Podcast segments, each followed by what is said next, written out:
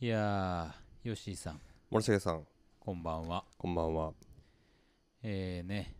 3月の4日ですございますよ。はい。昨日はね、ひな祭りあそうか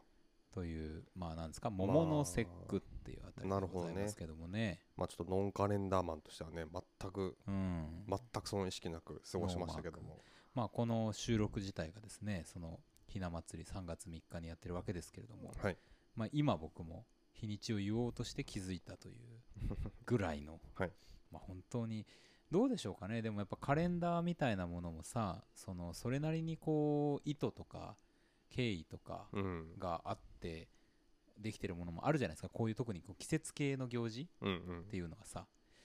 なんかそういうのもまあなんか関係があったりするかなとは思うんですけども、はいまあ現代生活においてはなかなか気にすることがないとうん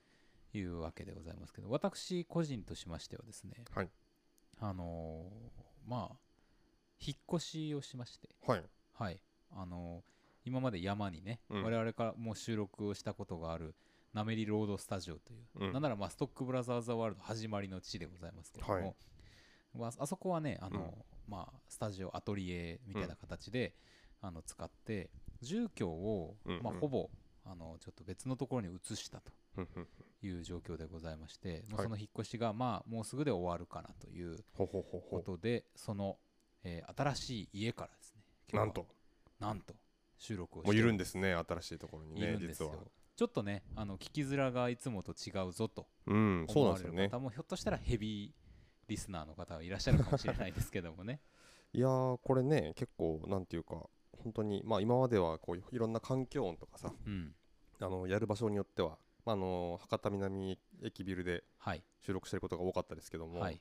まあ、結構そのなんかダンスの練習してるやつの足の音とかねそうそうそう入そうっそうたりとかまあ後ろの音がちょこちょこあったわけですけど、うん、完全になんかもうスタジオですよねそうですねもういい感じで本当に、うんあのゆっくりとねゆっく聞いりてといただねけるようにまたなおなっていたらいいなというふうにはい、思っておるわけでございますけれどもまああのあれですねうん、スタジオ名みたいなのもさちょっと本当は考えなきゃいけないっていう、はいはいはいはい全く考えてなかったんですけど ね、うん、なんかつけたいですねなんかつけたいんで、うんまあ、あのぜひですね新スタジオ、はいえーの、えー名前を募集しております、はいえーメールはストックブラザーズ数字の9、うんブラザーズはね BROS です いわゆるあのなん略略称略表記っていうんですかうんね、あのでございまして、数字の9、アットマーク、gmail.com、概要欄の方にもメールアドレス載せております ので、なんか深夜ラジオ感あるなあるね、 なんなんかか喋りも落ち着いてね、 いい感じしになっってとまりすけど、してますねうんまあ、えー落ち着いてはございますけど、まずは、はいいつものオープニング参りたいと。よろしいでしょうか。いきましょはい、では参りましょう。ストックブラザーズザワールドドうすごい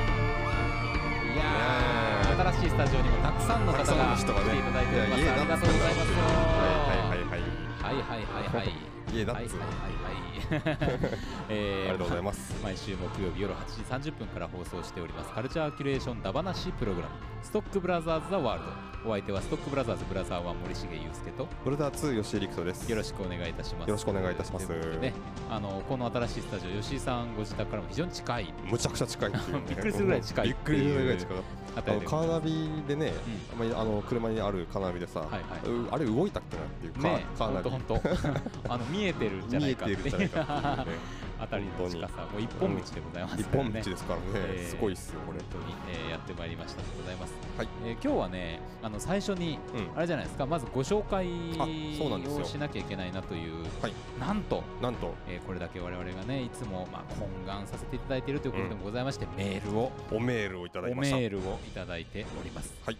吉井さんじゃあご紹介いただいてよろしいでしょあうか読みますねえっとラジオネームボスナスさんです、あボスナスさんえー、ストックブラザーズのお二人こんばんはこんばんはラジオネームボスナスと申します、はい、いつも楽しく拝聴しております今日はお二人に言いたいことがあってメールしましたなんとえー森重さん、吉井さん、なんでプイプイモルカーの話をしないんですか、えー、プイプイモルカーとはテレビ東京系列の子ども向けテレビ番組、キンダーテレビにて毎週火曜に放放映されている話題沸騰のストップモーションアニメのことですと、うんうんえーどのような話かと言いますとモルカー、えーこれが、まあ、モルモットの車で、まあ、モルカーらしいんですけどほうも、えーたちが作中で冒険したり悪い人間を懲らしめたりと大活躍を繰りひ繰り広げるという話ですほう、えー文章ではその良さがなかなか伝わらないと思いますがなんといっても登場するモルカーたちは可愛い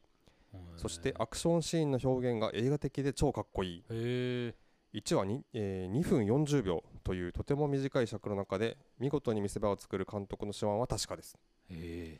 映画好きならわかる小ネタもたくさん仕込まれているのでお二人におすすめだと思いますぜひ感想をお聞きしたいですとえいいうやこーありがとうございとますでおメールいただきましたえっ、ー、と友也スカイウォーカーさんからですねメールをいただああのボスナスさんですねあごめんなさい名えっと あメールいただきましたけど もえー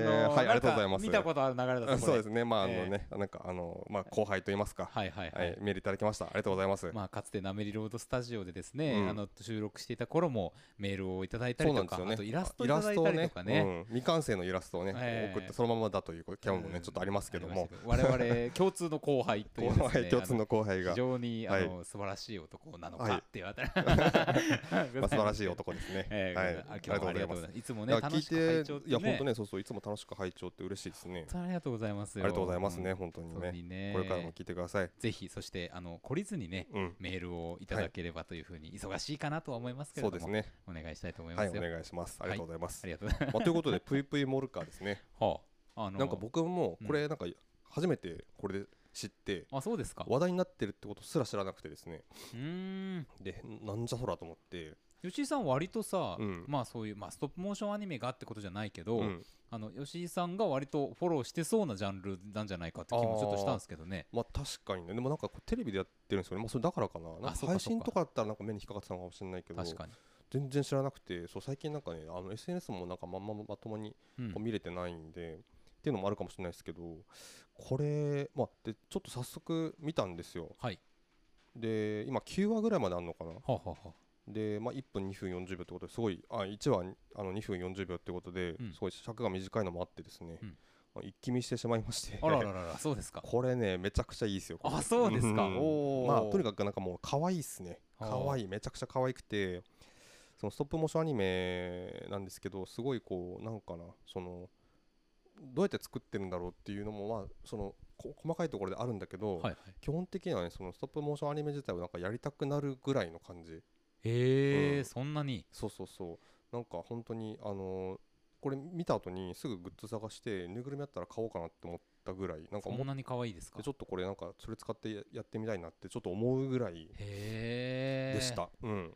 これはなんかね確かに、うんでこれ結構そのクオリティもいいし、うんそのまあ小ネタもなんか本当にまあなんていうかなまあ知らなくても全然まあうん僕、これ言われるまでそんなにピンあんまピンときてなかったんだけど小ネタたくさんあるっていうのもはいはいなんかね本当になんていうかな普通にシンプルにクオリティが高いし、であのすごい面白いですよねシンプルにう、ーんこれちょっとあのプライムビデオでこれ見れるんであそうですかそうそうそうそれで僕見たんですけどねちょっとこれぜひちょっとやってほしいってことなのでぜひやりましょリクエうストをねいたリだいクたエスのでトにおはい答えしたいとお答いえうふしうてに思います、やりましょう今度ね僕もちょっとじゃああの全部見させていただいてうんやろうかなと思います 全部見て30分いかないですからねすごいねすごいですよしかもなんか本当になんていうかなあもう終わりかみたいな感じです毎回、へうんまああのスポストップモーションアニメといえばですよはい、あのニャッキとかさうんなんかそういうのをちょっっとこう思い出したりしますけ れども、ね、うん あれも可愛かったはいではね、いはいはい、えーあの結構 SNS とか見てると、うん、あのいろんな幅広い属性の方々がですね、はいはいはいご覧になって非常にお熱であるという様子は見てて、へえとかって見てたんですよね。なんかね、うん、そうこのモルカーって設定結構面白くって、はひ人間が乗ってるんですよ普通のあそうそうそうそうそう人間が乗ってるんだけどそのモルカーがまあモルモットなんで、うんモルその人格がその車っていうかモルカーにあって、はあなんかそれがねっていう設定がちょっと面白いんですよねちょっとなんか怖いですね。そうなんかねうんち ょっと最初おってあこれ人映るんやっていうのは結構ね衝撃だったんですけど最初1話はねへーそうですか。まあでもなんかだんだんあんま人出なくなってきた気がするんですけど、うんうんうんうん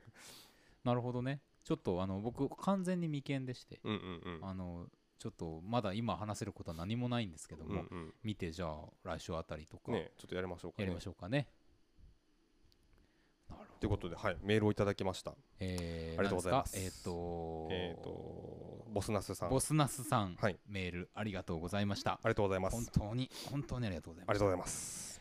いや嬉しいね嬉しいですね皆さんもこういうリクエストメールなんかねうんぜひいただければあのー我々なりにはいやってみたいなっていうふうに思いますんで、ぜひそうですねお送りいただければと思います配信のねリクエストっていうのまあ配信で見れるまあほんまあもともとはテレビだけど、うんその配信で見れるもののリクエストっていうのも全然ねうんありというか、そうですね、はいいただければ確かにドラマのところ、うんえーそれあ一応あのー初めてお聞きの方もさ、そうそう枠としてはうんいらっしゃるかもしれないからお話しておくと、えー我々ストックブラザーズ・ワールドのコーナーとしては映画を中心にやるシネマンどころそれからドラマとかあとアニメとかをやる、うんうんえードラマンどころ、はいそれからゲームをやるゲームショーゲー ムショーそして、えー最近できた新企画漫画をやる漫画5点漫画御殿 忘れてそういう忘れてはいけない漫画御殿か、 4つのコーナーがございますんで、はいまあねどこかのコーナーにうんあの当てていただいてもいいですうんうんだしやっぱそこにちょっと入るか分かんないんだけどうんうんみたいな話とか例えばさ音楽とかあさあそうですね音楽ミュージックビデオとかさ音楽,、もねうん我々ちょっとやんなきゃじゃないかなって気もまあするんですけそどうですねその、うんまあなんかうん確かにね好きですからね最近吉井さん音楽が聴いてますいやーなんだっけななんかを聞いたんだよねでもほんとね、うん全然こう新しいの今そんなに置いてなくてあそうですか、うんそうなんですよね結構ねそうポッドキャストとかはやっぱりこう移動中にそうね、聞くことが多くて、うんうんうんああいやでもでも全然だわなやっぱりいやなんかねやっぱコロナに入ってから2020年もそうだし、うん2021年になってからもはい特にその海外のうんあのアメリカのね音楽とかすごい面白いですよ、ああそうっすか、うんまあ、そうだよなねんかちょっとまあややっっぱぱりこうもうちょっとうん聞かなかってちょっと久しいんでどうなってるんだろうな次の10年代みたいのがちょっとなんうんうんかうん来てる感じがして、あそのうか聞そうきか応そうだえよねある曲も多いんでね、うんうんうんぜひそのあたりもやってみたいなと、確かにちょっとそういうレクチャーも受けたいですねなんかぜひはいということでございます。配信といえばさあのネットリックスが値上げするじゃないですかあするね4月から、うん、ねえなんかちょっとあの2年半分りぐらいらしいんですよねこれ、うん値上げすんの、そうでしたね、前のように値上げありましたね。ありましたよね、うんだからさ今だいたい1000円ぐらい払ってるかなと思ってたけどまあ今1300円ぐらい払ってるんですよねうーんまあスタンダードでそうか、そうか、確かにそうだわ。でそれがまあ1490円だからまあはい1500円ですよね、ほとはんいどはいはい。まあねなんかそのネットリックスで見るもんって結構やっぱクオリティが高かったりとかさ、うんして、んまあその一番配信サービスの中では、うんそのなんていうかなまあ重きを置けるかなというか、いそういうふうに思ってる同じく。配信サービスではあるんですけどなんかその日本産のネットリックスのものってあんまり見ないじゃないですかあのあーあるけど自分たちが好んで見ないものじゃないものが多いかなと思ってまして、例えば全全裸監督とか。とかそうそうそうそううんとかですね、なんかだから本当に、まあ、値上げ、まあ、まあまあいいんだけどもそのなんていうかなそこのお金がどこに行ってるのかっていうのをちょっと思うと、それはすごく思いますよね。 ねえうーんうーんまあ僕アニメとかも結構見るから、うんうんあのーまあまあそっちのほら今度からさあのネットフリックスが日本のアニメ制作者はいはいはい、を少しサポートして作っていくようなあのなオるほどフィシャルなねうんうん今までも結構しっかりお金出してうんうんあのー番組作るってやってたみたいなんですけどはいはいはいオフィシャルにちょっとプロジェクト作るっていう話ではいはい動いたりしてるんでまあそういうところに使われるのは僕すごくいいとは思うんですけどそうかそうか、まあ、ここあの高額機動代とかね、あうんありましたもんね、まあ、そそうれ以外でですもねちょ結構ネットリックスの日本でやってるオリジナルの日本アニメうんありますもんねありますありますまあそっかまあそう考えたらまあまあいいかうん、まあでもちょっとあのできればですけども、うん日本のっていうことで言えば、うん映画ね、はいはいはいあのー実写のうんに少しあのお金がかかるような仕組みってなんとかできんだろうかってういうーんそうですこねとはちょっと思います。なんかねちょっと今のところうあんんまりこう、なんか好き好んで見れるようなものがないなと思ってまして、うんそのネットリックスにある日本産ネそッうトでリすックねスオリジナルっていうものはうんうんもうちょっとねなんかこうあの例えばああいう監督とかいるんじゃないのって人いるじゃないですか、そうですよあね。のその大きいそのスポンサーがつきにくいうん、テーマだけどももう多分面白いものを絶対撮ってくれるはいっていはいはいう信頼はのいおける監督ね、うんとかいいるわけなので、まあ僕今パッと思い浮かぶので言えば塚本慎也監督とかうんうね、ん、塚本慎也監督とかあ撮っのてほしいしマリコ哲也監督金子哲也監督とか、まあ、ドラマとかねやられてますけども、うんまあまあとかねちょっとこうまあそう面です白い映ね画。とかをねまああのーほらあのカンヌベネツィうんアあので評価されましたけど、うん黒沢清監督とかねうんうんもうもっと見たいじゃないですかしっかりお金かかったやつとかも、うんうんでちょっとうん監督のね割とこうなんていうかまあそうあのーに裁量がすごいある形でといそううかそうそうそうそうそうしっかりとこう作りたいものを作れる環境うんみたいなものを提供するっていうのがネットフリックスの特に海外のうんコンテンツにおける今優位性というか、うんうん、あると思うんでですね、うんまあ、そこはやっぱりディズニーとのやっぱ一番大きな違いだし、うんうんあのーなんかこうネットフリックスを応援したくなるうんポイントなんでね、うん日本でもぜひっていうそうなんですよふうにねは思いもうまちょっすと目の付けどころを良くしていただきたいなと正直思っております本当にうんぜひということはで、いまあ、ネットフリックスの方も聞いてくださってることがひょっとしたらそうですねあるかもしれないなとはい思いますんで、ぜひぜひお願いいたします。うんさあじゃあ、えー今日はねはい3月の1週目でございますが、あのコーナー行きましょうかねはい天が呼ぶ血が呼ぶ人が呼ぶ映画を見ろと人が呼ぶ聞け悪人ども我は正義の役人シネマンどころ開門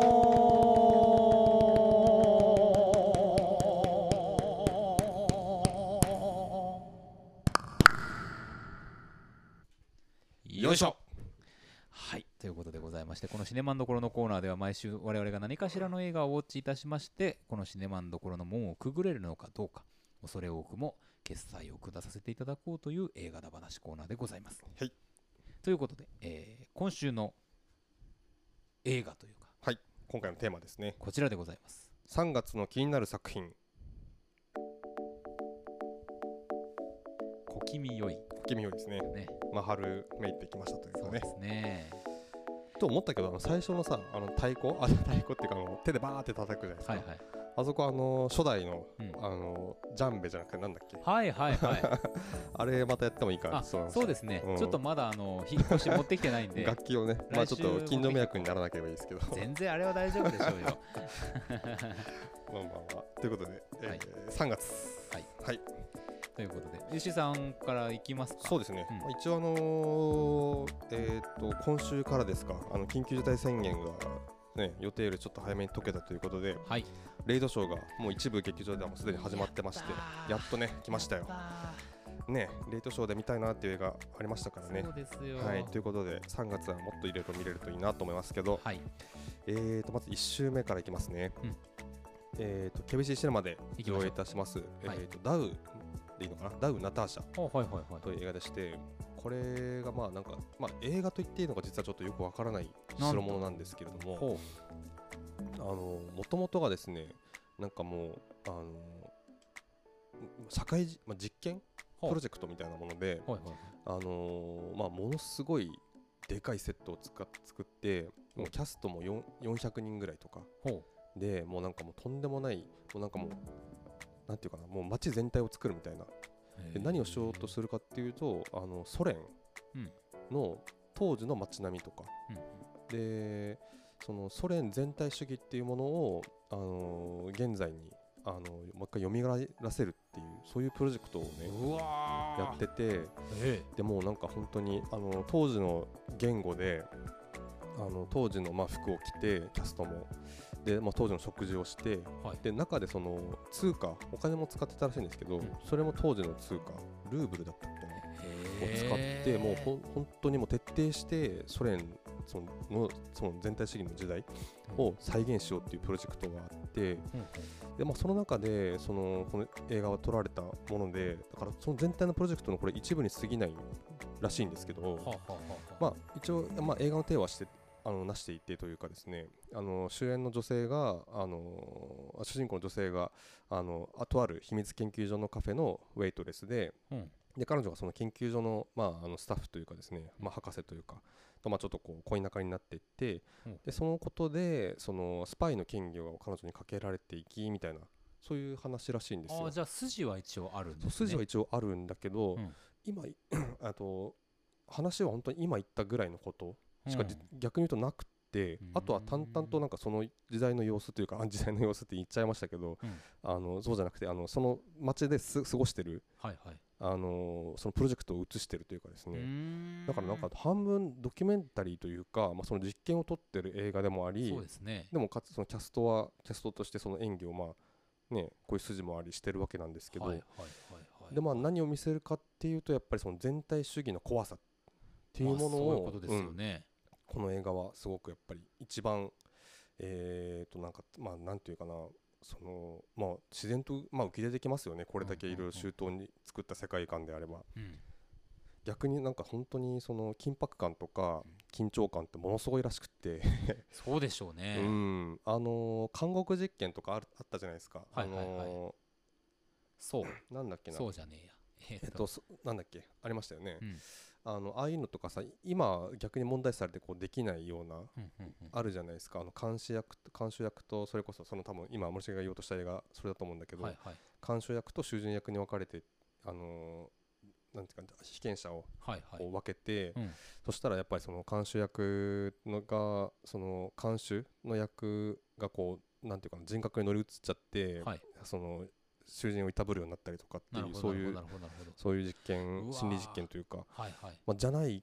とはそこまでそのなんかいろいろ予防線はもちろん張ってるとは思うんですけども、ねえなんか現代にこういうのできるんだっていうちょっと思ったぐらい、本当だなまあ、どういうものになってるのかちょっとまあ見てはないんですけども非常にこれ面白そうだなと思っております。そうですね、うんいやーえだしさその、 まあ、実験にさうん参加した人々の、うんまあ、その後うんうんみたいなものもさ結構気になるよねなんか結構ちょっちょっと影響を受けちゃったりとか、そうですね。でいわゆるその、まあ、演技じゃないですか、うんうそのんプロジェクトの中で演技をするってことだけど、うんそのなんだろうその純粋にその役を与えられて演技をするというのではなくうんうん自分のおそらく脳みそを働かせて振る舞うっていう演技をするっていうのは、うんうんまあまあうん精神に対するダメージがでかい、そうですね。なんならそのその人の引き出しじゃないですか、うんそこで出てきてるのは、うんうんうんだから、あ俺にもこういう部分があるのかもしれないみたいな風にさ、うんうんうんなんかそのあたりまでちょっとこう想像しちゃいながら見そうなそうですね気がするなもうちょっとなんかセットって言っていいレベルなのかみたいな感じだからね本当に街一個作ったみたいな感じねえだからなんかその撮影とその生活とみたいなのをどうやってねこう区切ってたのかもよくわかんないしなるほど多分そんな大掛かりなスタッフでじゃなくて本当手持ちカメラとかで撮ったみたいなんで多分その撮影のオンオフとかをちゃんとできてたのかっていうのもちょっとよくわかんないしねえうんっていうことでねちょっとこれうわすごい映画が来ましたっていう感じでちょっと見たい映画ですダウナターシャとんでもないまあこういう さちょっと意欲的なものがやっぱたまに出てくるじゃないですか、はいはいはいねえなんか、どういうそのさっきのネットフリックスの話じゃないけどさ、うんどういうふうにさこう取られていくその意思決定がなされていったのかみたいなこととかもさ、うんめちゃめちゃ気になりますよめねちゃめちゃ気になりますね、うんこの制作背景っていうかね。やっぱあのーまあテーマがテーマなだけに本国ロシアでは上映禁止らしいんですけど、あそうう、ん、じゃあどうやって逆に本当にやったんだっていうさそうわのどのバックアップを受けてこんだけのプロジェクトをやったんだろうってちょっとね思いますけど、ねしかもベルリンで銀熊賞取ってるじゃないですそかうなんですようんそういうなんかうわーちょっとまあ政治的なうんものもすらもちょっとこう向こう側に見ちゃいそうなうんテでーすマねだ、し、うん、あ面白いこれ6日からですね6日からですねまあその全体主義もね割となんていうかなあのまあソ連っていう時代でこれやってるわけですけどはい、まあ全然今のテーマなわけですからね、うんうんうん、うん確かに確かにうん、へえで KBC シネマ関連でさ、はい、僕今スケジュール見ながらちょっと気づいたんで横道ですけど、はいあれですねうん来週は、うん、あのお得なあの日がさ、はい3日続きますね3月9日火曜日はシネマ会員デーでしょ、はいで10日がレディースデーでしょ、はい、 11日はほら11日だからいい映画の日そうですね、はい、ということはその3日間続けて人によってはですようん、いつもよりお安い料金で見れるそうですね、はい、そうかそうなんですよごいなはい、ぜひぜひサービスでも活用していただければ、ぜひあのー KBC シネマ行かれたことがあるけどまだ会員例えばなってないとかって方はねぜひねあのーなるとめちゃめちゃお得ですからねそうですね、はい、あのこれはは入らないメリデメリットはほとんど、ん入らないメリット、入らない入るデメリット入るデメリットはほとんどないので、ですよねうん、うん入っただけお得と思います。ぜいひや。本当にはい本当に、うわあすごいあと、まあ、その池道島関連でいくと、えっ、と、同じく3月6日土曜日から、ミッドナイトファミリーという映画を、はいはこれいまあこれドキュメンタリーなんですけど、んこれあのメキシコシティが舞台でその、まあ、現地がですねその人口900万人に対してその行政がやってる救急車っていうのが45台もないらしいんですよ。であのとにかくめちゃくちゃ少ないっていうことでその正式な認可を得ていないその営利目的の救急隊、まあ、市営救急隊みたいなものがはいまあはいは闇ビいジネスとしてこう、まあ、ああるらしくてですねその市営救急隊をやってるある一家っていうのうをんこう、まあ、追ったドキュメンタリーなんですよね。へーまあ、いわゆる闇ビジネスやってるってことはさなんかこう、まあなんていうかなあんまり褒められたもんじゃないとまあ思ううん思いかねないんまだあけども、闇ビジネススという言葉もねそうそうそうそあうんま良くないしねあんま良くいない、うんんだけどまあそのじゃあ彼らんなしにそのこのこのば国でというかこの地域はねそのなんか人の命がこう正常に守られる場所になるのかっていうさ、問題もあるし、はいはいはいはいそのね認可は得てないんだけどじゃあそれだけでこうひ避難していいものなのかっていうさ、ああーんみたいなこととかねそうかでもなんか変な話ですよねその、いわゆるさ救急もす救急だからなのかなうん例えば移動交通とかだったらさ、うん公共交通以外の民間事業者が参入してってのもあるじゃんうんうんあれはやっぱそうかでも許認可みたいなものを通してるからうんうん闇じゃなない、これはそう許だね認可が通ってないその安全が保障されてないってことなのか、うんでもさ病院に行くじゃないですかうんうんねそことはちゃんとつながっていて、うんどこからオーダーが来てはいはいはい動くわけでしょ、うんと思うとなんかこの、まあ、闇ビジネスという言葉の向こう側にあるそのもっとこうんうんう解像度の高く見ていけるような問題がうんありそうですよね。そうですねうんうーんなるほどね。本当に、まあ、解像という解像度っていう言葉が出ましたけど本当に、あの世界に対する解像度またちょっとこれ見ると高まるかなっていうかそうですねうん我々が当たり前に見ているようなものとかちょっと杓子定規になってうんうんあの断じてしまっているようなものっていうのがねはい少しこう溶け合っていくうんようなそうですねあー素晴らしいしいですねこれ1日1回上映でしばらくは続くって感じなんですそようですね、えっと、1ね週間上映になるんですけど、えー土曜日から金曜まで上映するなる予ほど定でございます。ぜひぜひあの土日は夜うのん夕方、夜にかけての上映ですからぜはひいね見に行ってください。はいなるほど。ということですかね僕はね、この週はねうん実はあんまなくて、そうですね、ままああ、1週目は、まあ、しううんん、強いてうん、強いて言うなら、うん、えーっと太陽は動かない。ああ、そうね、あれ、あえっとね、なんだっけ、俺、すごいし予告で好きなシーンがあって、うんうんあの人違いではないんですか。っていうわわかる あの藤原竜也いが、やあーのー今の顔を見せたい。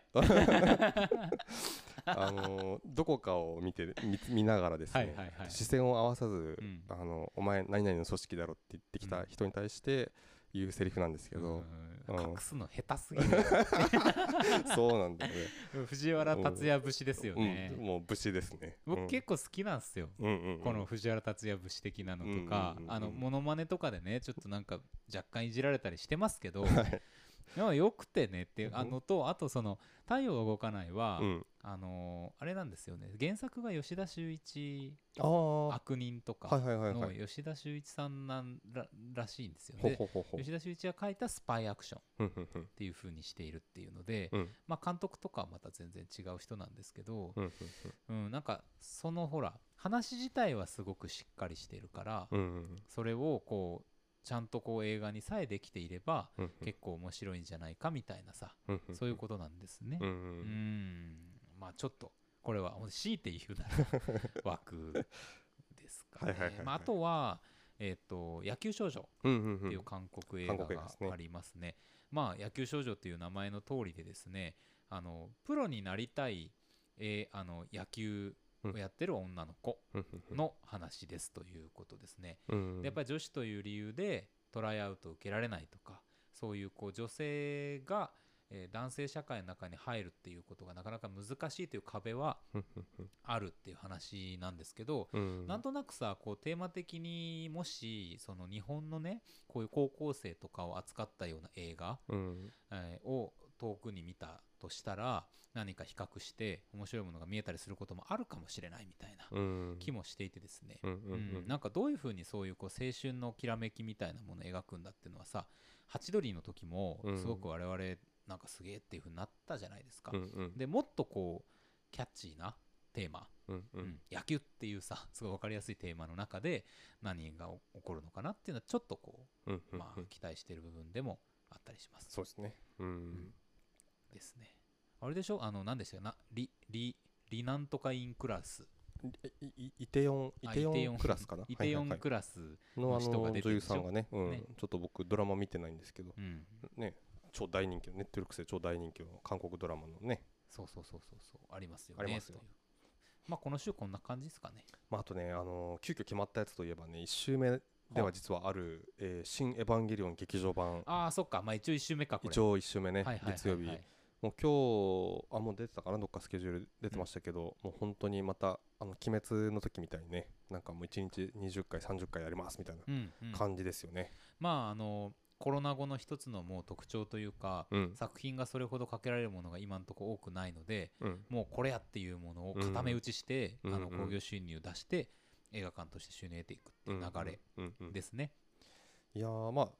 これはね、まあ、前回前回もさあの金な映画特集でその時はまだね公開予定だ2月か1月だったっけ、うんやる予定だったからみまあ見たいですねって言ったから、うんまあ義務として見に行きますみたいなはいはい感じでしたけど、まあ、変わらずねそうですね、まあ、やれば基本的見にには見変にわ行らきないますはいでまた月曜日公開っていうのがどう出るのかみたいなこともさ、うんまあなんかそうだね見てみたい感じはしますね結局そのねあの関東圏はさあのー緊急事態宣言延長になったじゃないですか、逆はにいはい1週間ぐらい、でもね多分これ決定もしちゃしてるんだろうから、うんね多分もうやるでしょうこれはそうでしょうね、うんでいやそうなるとさいわゆるシネコンのその作品選定のアルゴリズムの中にうん初日、うんまあ、シネコンだけじゃないけど最初の週末の動員っていうのうがん結構影響するっていう話があるじゃないですかはい。はいはいはいでこれを月曜日にするっていうふうにした時にどう判断するんだろうやっぱり週末は週末で見るのかとかっていう話そうはだね確かにどうなんだろうねその週末講習とか大体ねしあの週明け月曜とかに上がってきて週末のランキングとか言いますけど、はいまあ多分もうこれかかったら1位なら間違いないっていう多う分んこともあるんでしょうけどね。そうですうね、んまあ、私ひょっとしたらあの面白いかもなと思ったのは、うん平日の間にうん見たいそのさ喋れる見たい人たちが先にうん見に行くでしょ、うんうんでその人たちが平日の間に語るとうんうんうん週末に今まで以上に行くっていう流れになるのではないかっていう確かにねいわゆるそのテレビとかのメディアでうん映画のプロモーションをするのがちょっとやっぱ力落ちてきてるうんから口コミが逆逆にうん今まではテレビでさ公開前にやっとけばそれで増えるっていうのもあったしまあ今でもまあ増えるのは増えるんだけれども、うんうんうんうんそうじゃない口コミとかソーシャルのそういうところを使っていくっていう試みとしてはうんうんうんどう機能するのかすごい楽しみっていう確かに確かに、んそれそうですねなんかちょっと気になりますねそそうのですね展開とかも。はいという感じでしょうかね。そんな感じでございます、ね、はいじゃあ翌2週目に2週目はですね、えっと、中須太陽さんだったあ違うえっとね T 上だったかなごめはいんなさいどっちだったかな多分 T 上だった気がしますけれども、はいえっと、アウトポストという、ほうほうほうほうえっほうとあのスコット・イーストウッドというですねあの、うん今あーイーストウッドクリント・ T イース上ですトウねッドの息子さんですねはいはいはいが、えっと出ております、えー戦争ミリタリーアクショうんンなんていうかまあジャンル映画というかですね、はいはいはいえーまあ、リアルミリタリーアクション超大作と、うんまあ、歌ってますけれども、まあ、ちょっとわ予告も見てないんでわからないんですが、うんまあなんかそろそろ見たいかなっていう感じがしてます。そうですね、うんなんかあのーあれでしょオーランド・ブルームとかも出てたりとかあそうかもするらしいんですけど、オーランド・ブルーム最近見ないねそうだねうん久しぶりだなーって名前見たなーって感じでうんうんまあ、アフガニスタンでのタリバンとの戦いうがん一つのテーマになってるっていうことですけど、んどうでしょうねでもさこのアフガニスタンとかイラクをテーマにしたものって、うん本当にそういうミリタリーアクション的なうんこう形に純粋になるのかっていうねそうだね、うんまあなんかこうどうしてもそのポリティカルそ要素がねう近いからねまだ、ううんうんんうんうんうん確かにね、まあ、どんだけその、まあ、ミリタリーアクションなねそのまあ、どうどう描いてるかですよね、本当にそうですねんまあでも確かに楽しみな一作ではあるでしょという感じでございます。う、はい、はいはいこの週はね、まあ、あれですあの僕は一つあります、はいあのキャナルシティ、うんユナイテッドシネマキャナルシティで公開のある用務員はははは。えー坂本優吾監督の、えー作品でございますけれどもふんふんふんあの、 まあ、これさあの37セカンズっていう、あの映画が光さんっていう監督があ撮られた去年でしたね。そあれりこまそしたよね、うんあれで、あのータイうん。に行くじゃないですか。はいはいはい。で向こうであの学校の先生をしてるそのうん兄弟のお、あ姉妹のお姉ちゃんかはいなはいはいはい。がいましたよね。うんうん。妹はるかさんっていう方なんですけど、はいあの人が出てるんですよ。あそうなんだ。へえ。で僕はあの人結構好きだったんで、はいはいはいい。あこれは見なきゃなみたいな感じが、なるほどね。まあ、あるんですけどははもははまた、あのーこの前の「素晴らしき世界」じゃないですけどもねうん。あの元暴力団員だった父親うーん。を、えー持つ、えー高校の用務員うんうんうんさんの話だとうんうんいうんですよ。でやっぱりその暴力団の構想みたいなものがうん。うん少しこう、まあ、テーマとして流れていくと。うんうん。でその舞台があの構想の戦場あ構想の場所がですね学校うんにな る、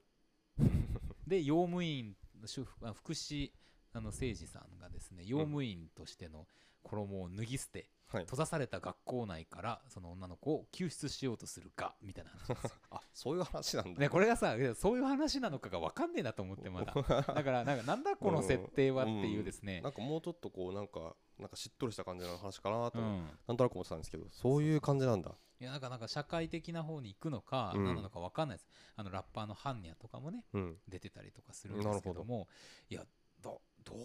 うなんだろうなって いう本当にこれはよく分かんねえなって感じですまだね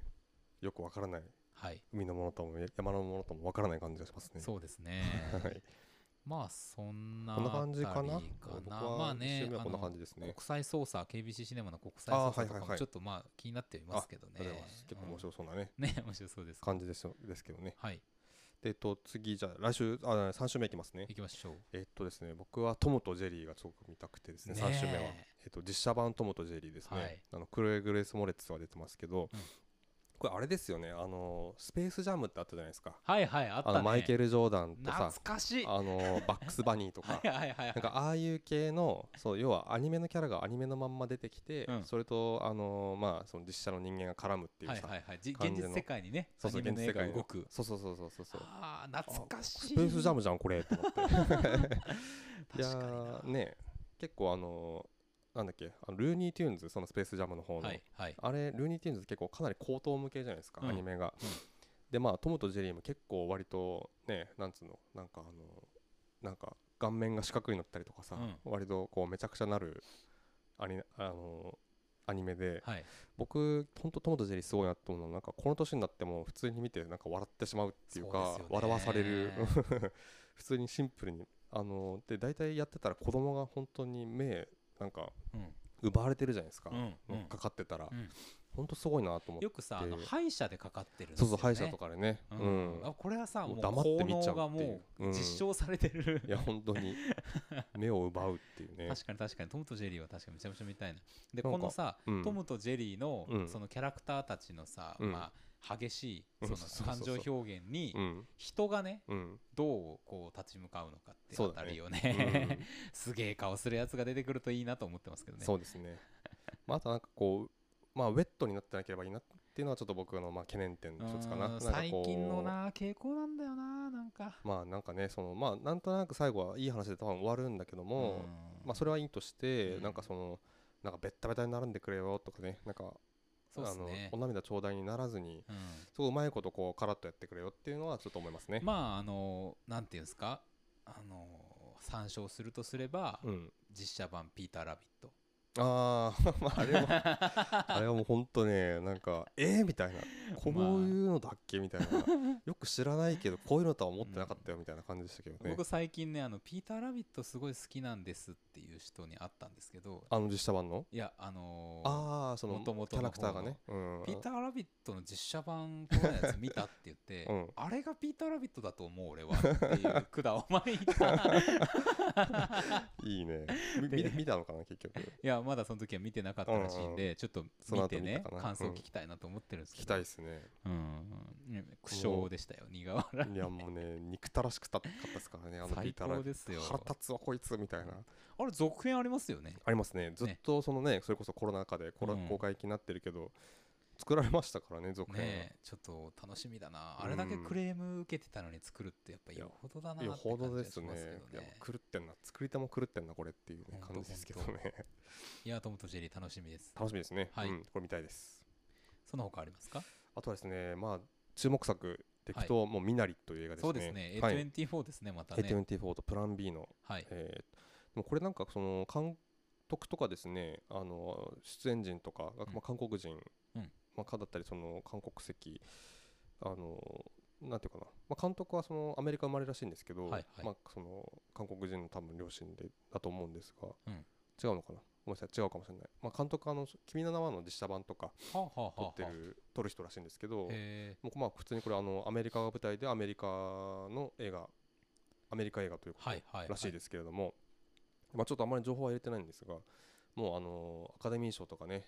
その他もいろんな映画賞とかでもうすでに注目されている映画なので、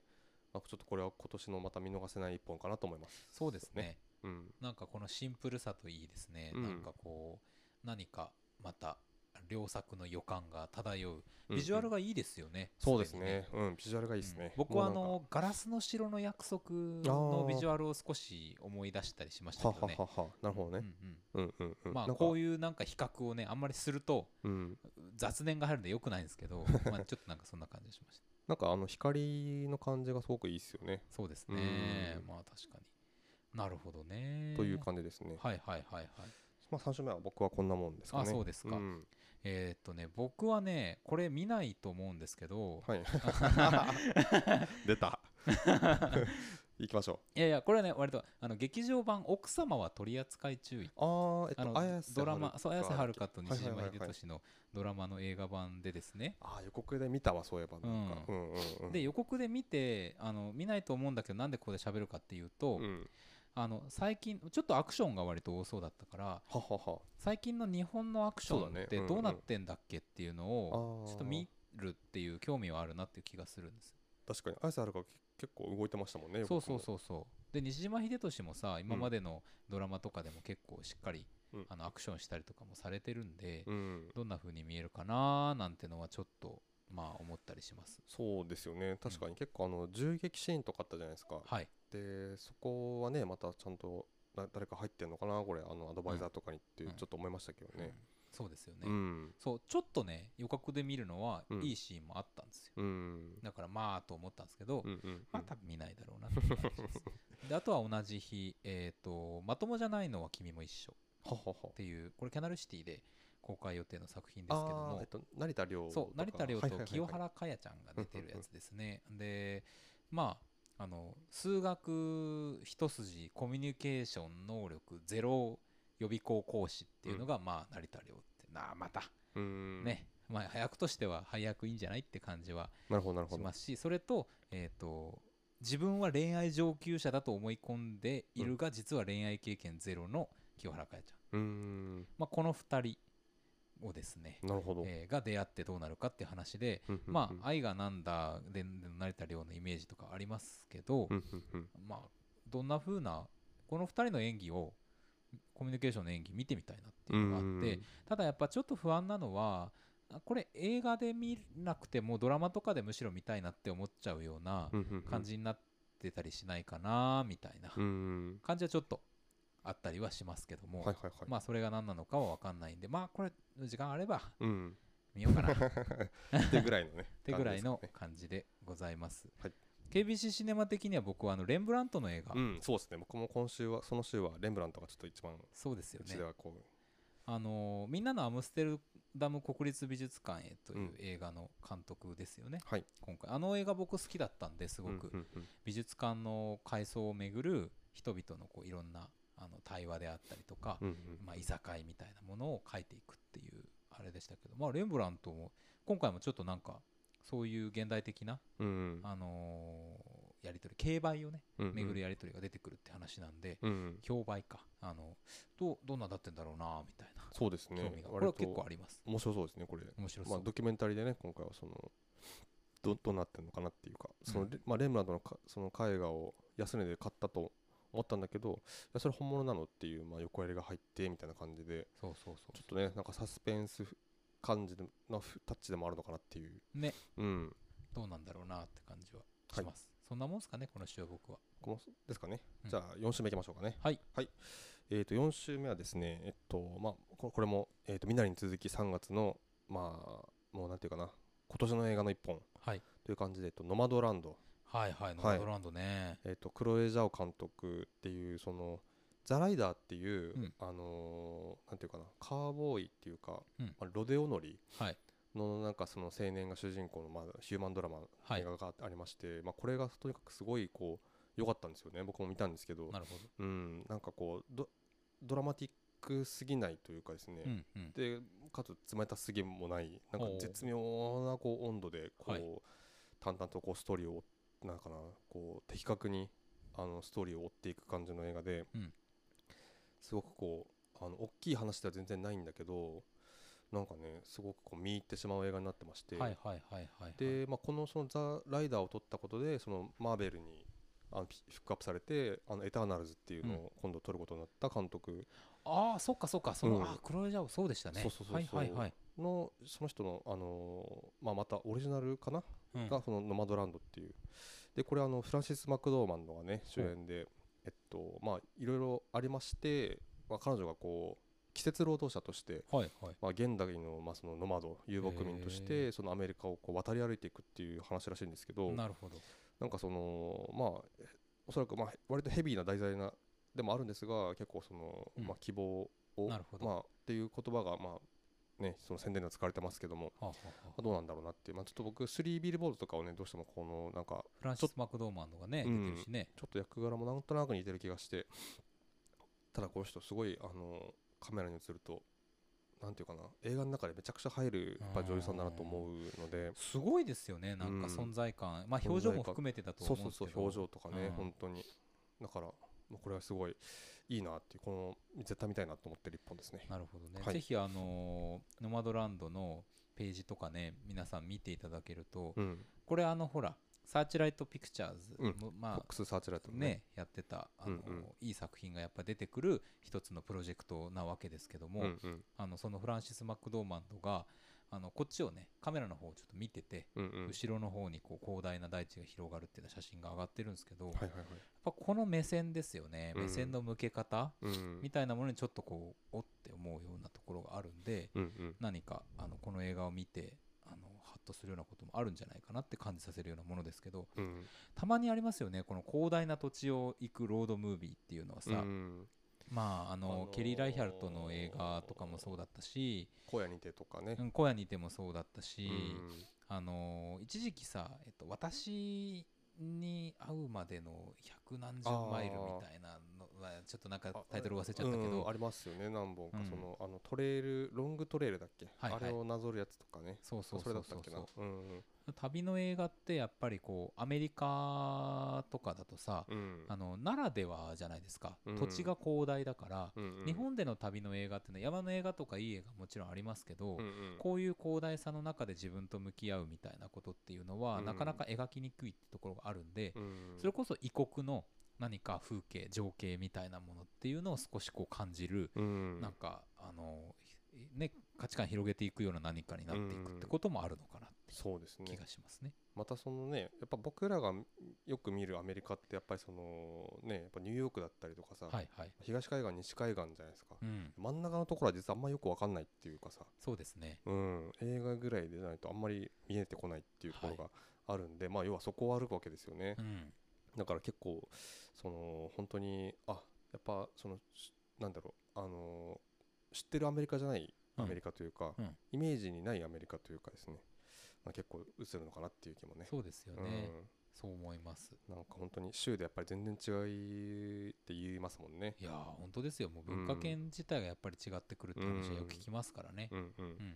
楽しあみでのす。それこそ選挙投票の時にねあのあここがあのよくねはいはい、はい、色がついてさ、赤と青とねそう赤と青とうんあ赤いのここなのかっていう、さ まあ、共和党、ね、支持が強いはエいリアといいますか、そうですね保守エリアといいますか、ううんん楽しみですねはいでえーっとですねあと3月26日、えーモンスターハンターですねでシャバモンスターハンター、はい、これどうなんでしょうねまあそのまあ見に行くと思うんですようおん、そら見くに行く、行きますよね うんでまあねどうなんだろまあ、ミラ・ジョボビッチトニー・ジャーううんあとさうんあのアトランタのラッパーのさ、うん TI が出てるあのほらあーリズムフローのさ、はいはいはい審は査い員とかやってる TI ねそう TI なんか最近なんだっけえっとアントマンに出てたんだけど、はいそのいろいろあの人なんかあの娘のなんだろうちょっとか過保護というかあまり行き過ぎたなんかはい何はかいとかがちょっと問題視されて、んちょっとそのマーベルからはもう外すっていう話にはいはい、昨日だったかなんかニュースで見ましたけど、うん、ねえまあとかありますけれどもねまあそのモンスターハンターですよねそうそうそうそうそうそうまあどうなんだろうねそのまあ予告でさもういろいろビジュアルが出てきて、うんちゃんとこうゲームの世界観再現しようとしてるよっていうのはもう伝わってきてるじゃないですか、まあディアブロスがねディアブロス出くてるきたりとかあの何でしたっけあの一番有名なあのえっとリオレイヤーかディオなレイヤねとか出てきたりか、とかねありますけどじゃあなんか他のやっぱそこは気になりますよね実際そのモンスターゲーモンスターハンターというゲームをしてる身としてはなんかやっぱそういうポイントがこうどんだけ出てくるのかなってのもちょっと楽しみですしそうそうそうそ実写版化し映画化してよかったなって思,、う、うんね、思えるような内容になってればいいなと思いますけどもなんかモンハンのゲームのさ一つうのん特徴っていうのは、そのモンスターと人間とのあのパワーバランスうんうんが、あのすごい一つの特徴だと思うんですああよはいね。はあ,、いはいのつまりこうボコボコに、まあ、強くなればある程度ボコボコにできるんだけれども、うん人間あがゲームのねそうゲームプレイのあのそうパワーをめちゃくちゃ人間が持っていて、うん怪獣を狩るっていううん話っていうだけでもなくて、うん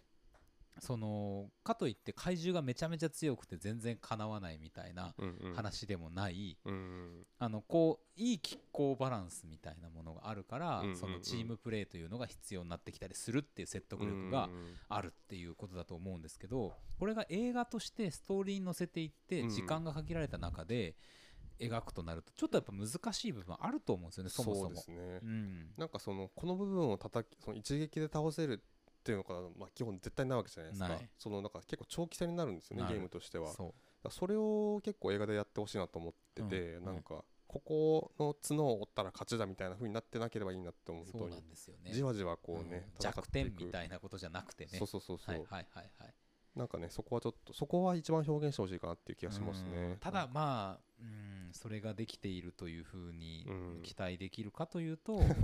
てい まうあちょっとわからないですけどあるんねまあうんそしてあのーまあゲームショーっぽい話でもありますけど「モンスターハンターライズ」新作うん任天堂スイッチの新作もうんうんちょうどまあちょっと早めに出ますからはいまあゲーム内でのコラボとかねなんかそういうものもあったりするああのかななみるたいほどなねうん僕はあのそれ買うためにスイッチ買ったみたいなとこあるんではいはいはいはい、あのちょっとね楽しみにはしてますまあ、なんかしてきそうですけどさすがにねそうそうそう実写版ですからねうんとあたりとあとはあの騙し絵の牙ですね、はいそれですね僕もそれです吉田大八監督で、まあすごいキャストも、まあ、豪華ね大泉洋だったりね松岡うん茉優だったりとか、うんちょっと豪華ですけど、なんか、まあ、予告ちらっと見ましたけどなんていうかな、まあ、裏切りうんのある感じでしょうかまあ若干さ最近こう大泉洋というキャラクターがうんまあもともとなんかすごいクリーンキャラとかじゃなかったし口が悪い感じのさ、うんなんか人だったからあれだけど、あの SNS とかでも、まあ、若干こう叩かれるというかあーあのそういういじられ方をするような場面が見られていたんですよね。そうなんだうんうんで一方でさあの割と表の大きな作品でうんこう表を張ったりとかうんすることもあったし「うん紅白」まあ「紅白」は結構端端を発していじられてる今ちょっと叩かれたりしてるんですけど、うんに出てきたりとかしてるっていう話とかがあって、うんうんまあそのなんていうんですか変な変なペルソナみたいなのを背負わされてたのが、うん少しハゲたうん状態で大泉洋がこうやって主演で出てくるっていう話はうんタイミングとしてはすごいいいのかなっていう気もするし、うんまあでもじゃあどんな感じなんだろう大泉洋っていうのがうん気になります、他の俳優さんの方がむしろ僕好きですけど、うんうんなんかむしろ今回は大泉洋どうなんだろうっていうのがちょっと気になってるって感じですかね、うんすごいっすもんねキャスト、あすごいですねううんん池田エライザーとかも出てるしね国村淳とかね本当ですよ塚本慎也さんも今出シてーまズすしンも出ねてますねうんはいはいということでこれが見たいですそうですねまあこの週まあまあまあなんだろうなまあね結構大きいの僕今言っちゃいましたからねそうですねあとはですねえっとファンタジアあのディズニーのはいはいありましたね、のーまあ、昔のアニメですね、うんあのファンタジアあの超傑作と言われているはいあれをやるらしくて3月26日からあそうですか、うんそうちょっと多分子供の時にうん見てると思うんだけど、うん見返してないのでちょっと改めてこのタイミングで劇場で見に行きたいなと思ってますねそうですねもうだって80年前の映画ですよこれそんな前になるのか1940年だって、これはでも結構ちゃんと見とかないとダメだよって感じのやつかもしれないですうね、うんん結構劇場で見れるってのはこれすごい実は今嬉しいことかもって思ってて確かにな、うんあーすごい今の設備でまた見るとどうなるのかね非常に楽しみでございますよ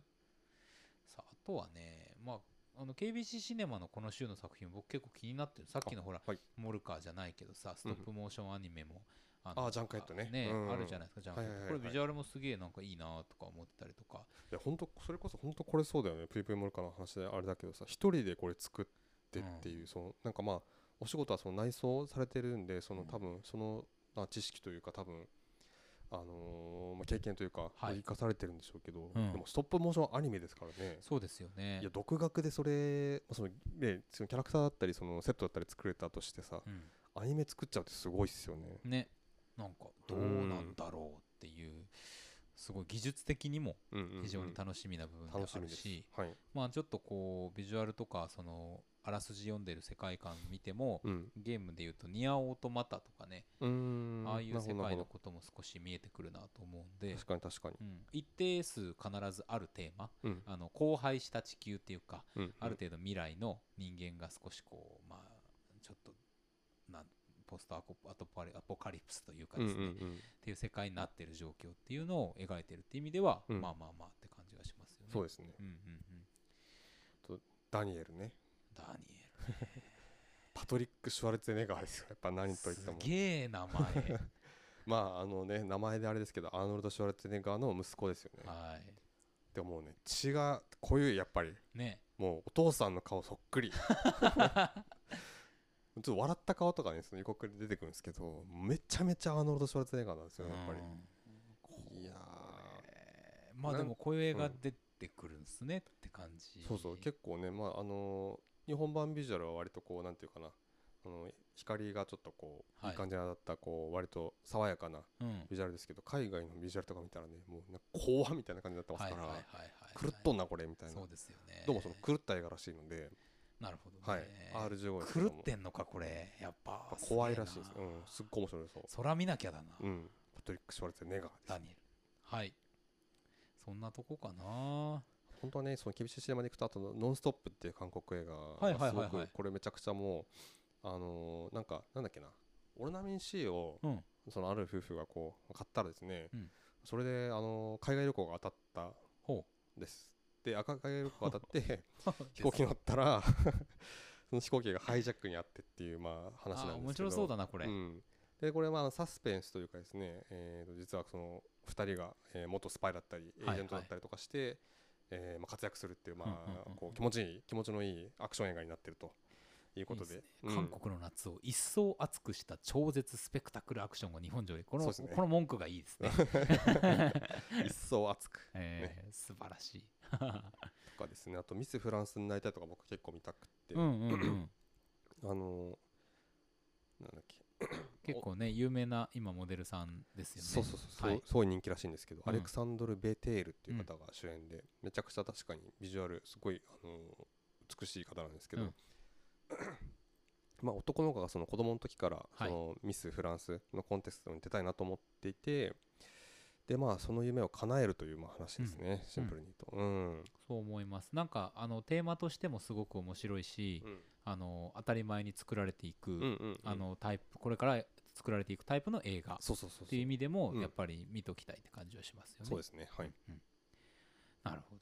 まあこの月、まあ、最後の方にかけて結構いろいろありますけれどもありますね当然あの2月から続いている映画みたいなものもありますので、うんしあの今日放送木曜ですけど、はいあの明日3月5日金曜日にはあの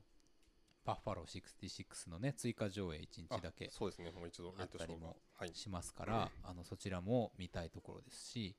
まああれですかあとまあ見ないですけ どなんですかプリキュアとかああーあるのかプリキュアがなるほあっどたりするんですよ、まあ、見ないって別にねそういうあれですよあの、うんなんていうんですかそんななんかプリキュアなんか見ませんよみたいなことじゃないんですよ、うん全そう然そうあの見るんですけど、うんだから見れないだろうなっていう、まあそのことそなんのです優先度としては高くないっていう感じですねその全くその眼中にないわけではなくてそうそうそうそうなんでいまあねね一回見ましたからね僕らちゃんと僕らだってこのさ最初がうんプリキュアだったじゃん、プリキュアから実は始まりまシしネたかマらンねドコシネマンロドとコいうロコーナーがさ、と思えばまあまあって感じはしますけどそうですねうんそうだあとねちょっと木のシネマ天神さんであるあの一本映画がちょっと気になってまして、はいテスラエンジエジソンがお恐れた天才っていう、ああはいまはあいニコラ・テスラですよねはいはいあのーなんていうかなまあ陽がエジソンだとしたら陰がニコラ・テスラというそうかですねねあのー大発明家の一人ですそようそうそう、うん非常に映画映えする人ですけれども、うんまあ、このニコラ・テスラをイーサン・ホークがやるということで、ねえうん、そのまあちょっとこれ見たいな とそうですねそうだった木のシネマの映画も見なきゃなってんそう僕まだ行ってない ですよ、もうすぐ1年になりますからね、 ええうんあのなんかねそろそろね行かないといけないぜひぜひ言っておりますあのその同じ日にある「旅立つ息子へ」っていう映画もすごく面白そうで、うんうんううんん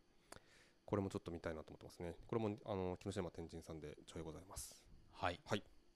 ということでもうね1時間今日喋りました長い本当だもう11時になっておるわ、あのねえ収録時間ですけどうんいやーまあでも なんですかやっぱこのさ、うん新しいスタジオのうん、いなんかこう深夜ラジオ感というのがやそうっす出ねて結て構なんかこう時間の流れがうん分かんなくなる感じありますね、いつもさやっぱうんそれなりに我々そわそわしてんだね、いろんなそうだよねあそこで人が来るんじゃないかとか さ結構そのね その近くの窓にこう人が通ったりとかね、うんやっぱ誰かがちらってこっち見たりとかありましたからねそうですね、うん、そういうのは全くないと、うんまあ、いるのはね、えースブラザー3染五郎そうですよさっきから可愛い動きをたくさん見せてるさっきね、あのーやっぱ机にジャンプしてきましたねね飛び乗ってありましたけどもあ今後ろからあはいあこんにちはあああのー声が取れるかなと思ったんですけどね可愛かったね今でも、はい可マ愛イかったクねマイク見てた な今さあということでございまして、 はいえー皆さん3月も映画たくさん見ていただいて、えー感想など送っていただければというふうに思いますはいよろしくお願いしますではこのコーナーに参りましょう、はい今日の英単語よいしょ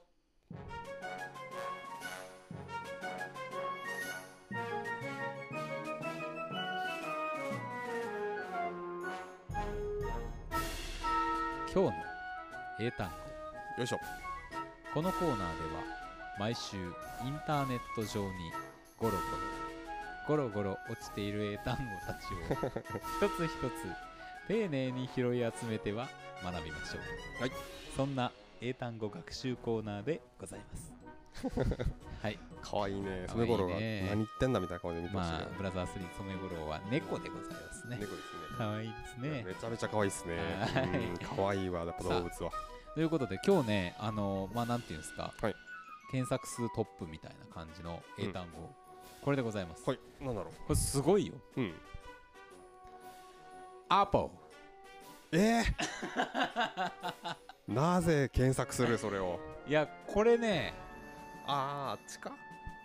えマックの方ですうか、んなんかねあこれは、うんあの何か情報操作でですねマックが新製品をそろそろ発表するぞというこ うなんかプロパガンダじゃないかなるほどとね僕は思ってるんですよ、あーでそれに乗っかろうあ、乗っかとるでんだ。乗っかることによってうんもうもうそろそろ僕のパソコンもだいぶ寿命なんで、はいはいはい。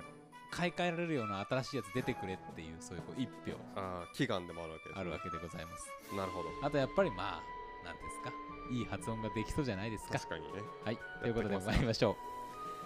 う。Repeat after me. OK。 Apple, ずり ー。アポ。 いいんじゃない今。いいね、やっぱこの。 Apple, アポあれ入んなかった押さないとあ入押さらない。ないと入んないのかはい One more time, okay? OK